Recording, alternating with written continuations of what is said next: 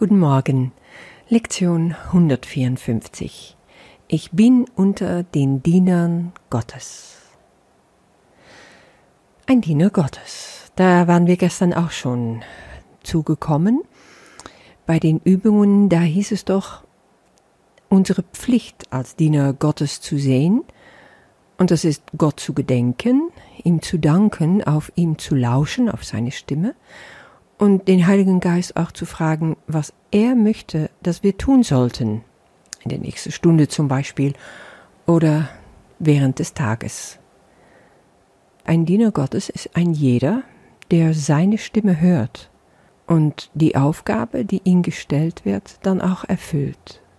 Und gerade um diese Aufgabe geht es hier in der Lektion, nämlich Botschafter zu werden für Gott. Ich finde diese Auftakt zu der Lektion richtig grandios. Jesus räumt auf mit den Begriffen Demut und Arroganz. Er sagt, dass wir uns sowieso selber nicht beurteilen können oder müssen und stellt dann ganz klar, unsere Rolle wird uns im Himmel zugewiesen, nicht in der Hölle oder mit anderen Worten nicht hier auf Erde. Und das, wovon wir denken, es sei Schwäche, das kann Stärke sein. Was wir für unsere Stärke halten, ist oft Arroganz. Halleluja. Für mich ist das die totale Befreiung. Ich muss nicht wissen, was ich für eine Berufung habe. Ich muss nicht wissen, wo meine Stärken liegen. Ich muss mich darauf überhaupt nicht konzentrieren. Was ich früher gemacht habe, ist jahrzehntelang mich damit zu beschäftigen und wie unglücklich war ich.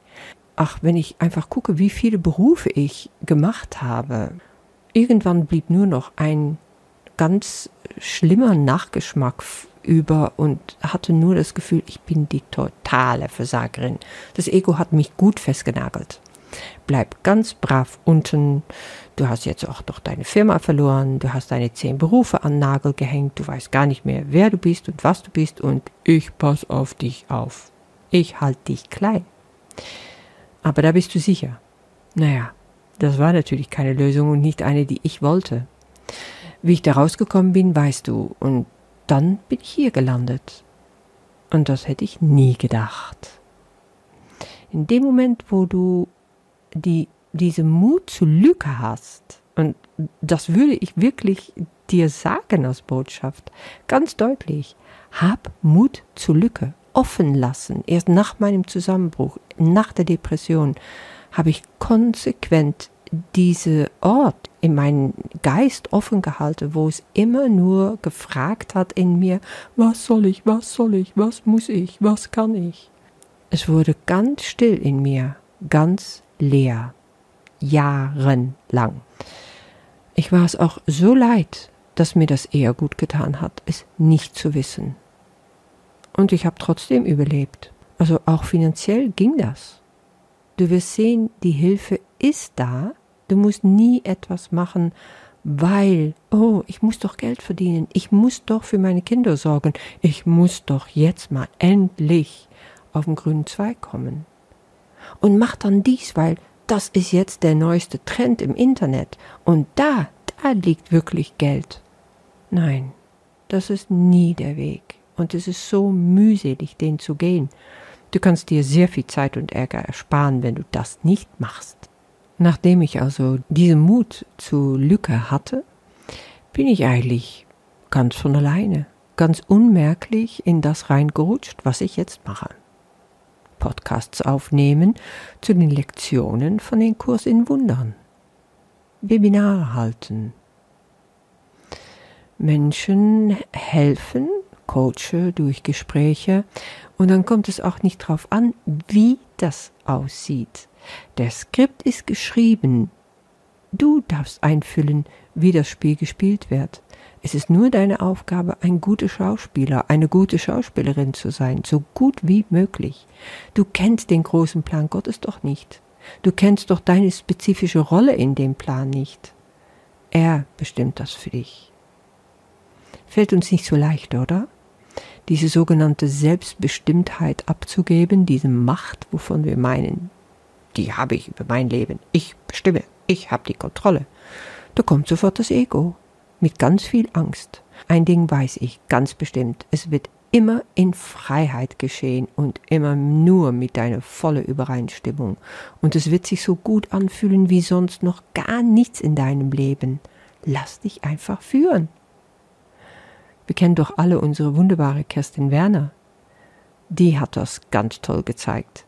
Nie hätte die doch im Leben gedacht, dass sie mal Autorin werden wird. Sie hat einfach angefangen zu spielen. Sie hat angefangen, etwas für sich zu tun, was ihr gut getan hat. Etwas aufzuschreiben. Bestimmte Gedanken, die ihr kamen, bestimmte Bilder, die sie so dahinstellen wollte, auf Papier. Kleine Geschichten. Es hat ihr einfach Freude gemacht. Und daraus sind Geschichten entstanden und daraus sind Bücher entstanden und daraus ist so viel mehr entstanden. Sie kann viel darüber berichten, aber eins weiß sie.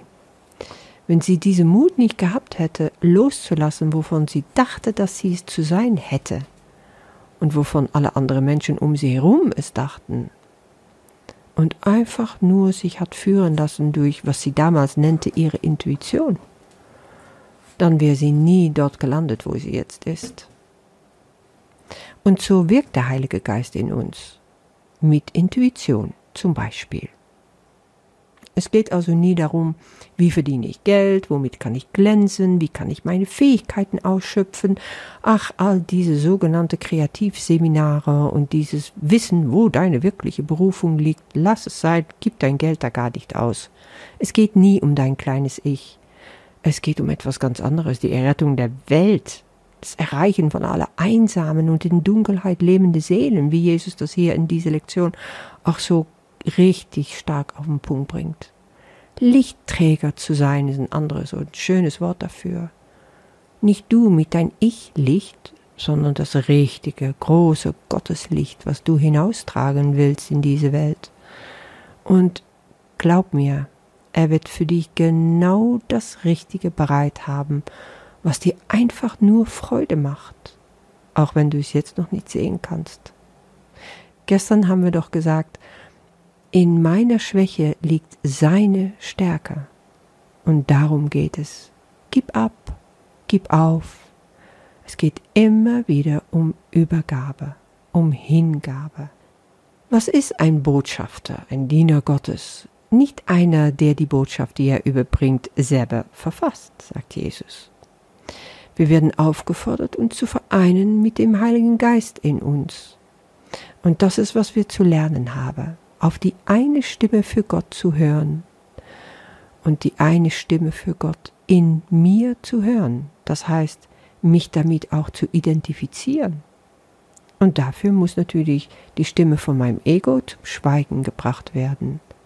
Und ich sehe das so, ich kann mein Ego nicht bekämpfen, es wird immer gewinnen, aber ich kann die Stimme für Gott, die Stimme Jesu, meinen inneren Lehrer, mein Bruder, immer stärker werden lassen damit ich wirklich diese Stimme hören kann.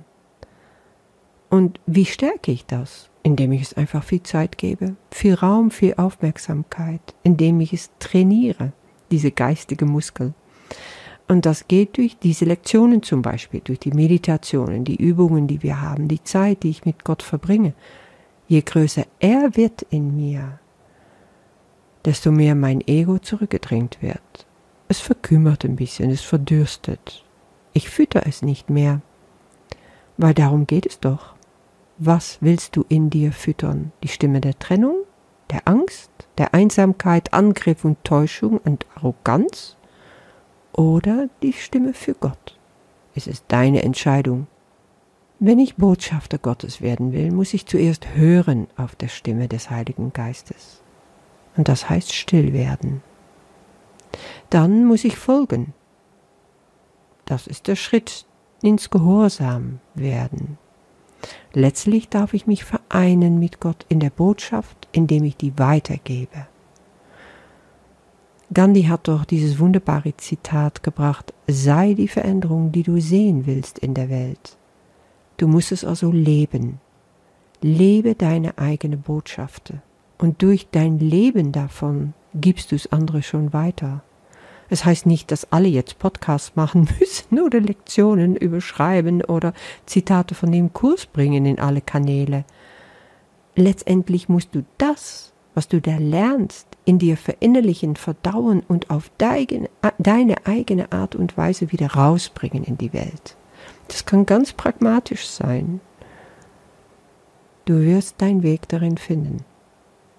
Und ich weiß, ich lerne am besten, indem ich diese Podcasts, diese Lektionen vorbereite und es dann einspreche. Und während ich spreche, werde ich ganz oft einfach, ja, überführt sozusagen. Dann fängt es in mir das Sprechen an. Und ich denke hinterher, oh, was habe ich da eilig gesagt?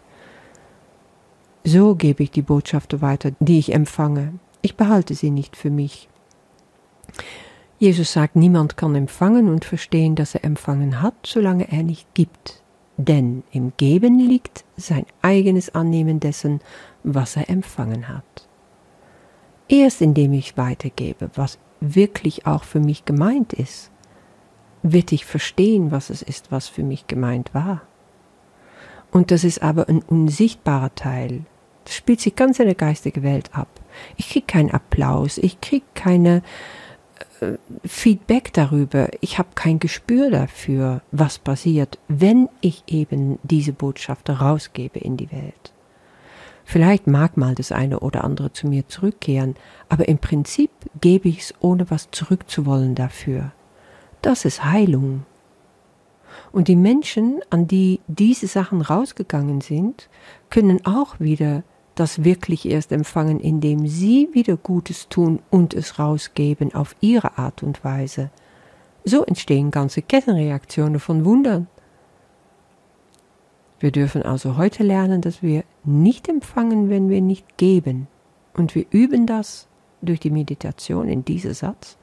Ich bin unter den Dienern Gottes und ich bin dankbar, dass ich die Mittel habe, durch die ich begreifen kann, dass ich frei bin. Und die Mittel sind die Botschaften, die ich für meine Brüder bekomme. Egal wie die auszusehen haben. Hier geht es darum, was ich tue, nachdem ich meditiert habe. Und das bringt Jesus ganz wunderbar auf den Punkt im elften Paragraph. Wir üben, ihm zu geben, was er haben möchte, damit wir seine Gaben an uns wahrnehmen mögen. Er braucht unsere Stimme, damit er durch uns sprechen kann. Der Heilige Geist ist hier gemeint natürlich. Er braucht unsere Hände, damit sie seine Botschaften halten und sie zu denen tragen, die er bestimmt. Er braucht unsere Füße, um uns dorthin zu bringen, wohin er will, damit die, die im Elend warten, endlich befreit sein mögen. Und er braucht unseren Willen, vereint mit seinem eigenen, damit wir die wahren Empfänger der Gaben seien, die er gibt. Wie wunderbar. Ich wünsche dir damit sehr viel Freude, Hände und Füße und Mund Gottes zu sein für heute. Bis morgen.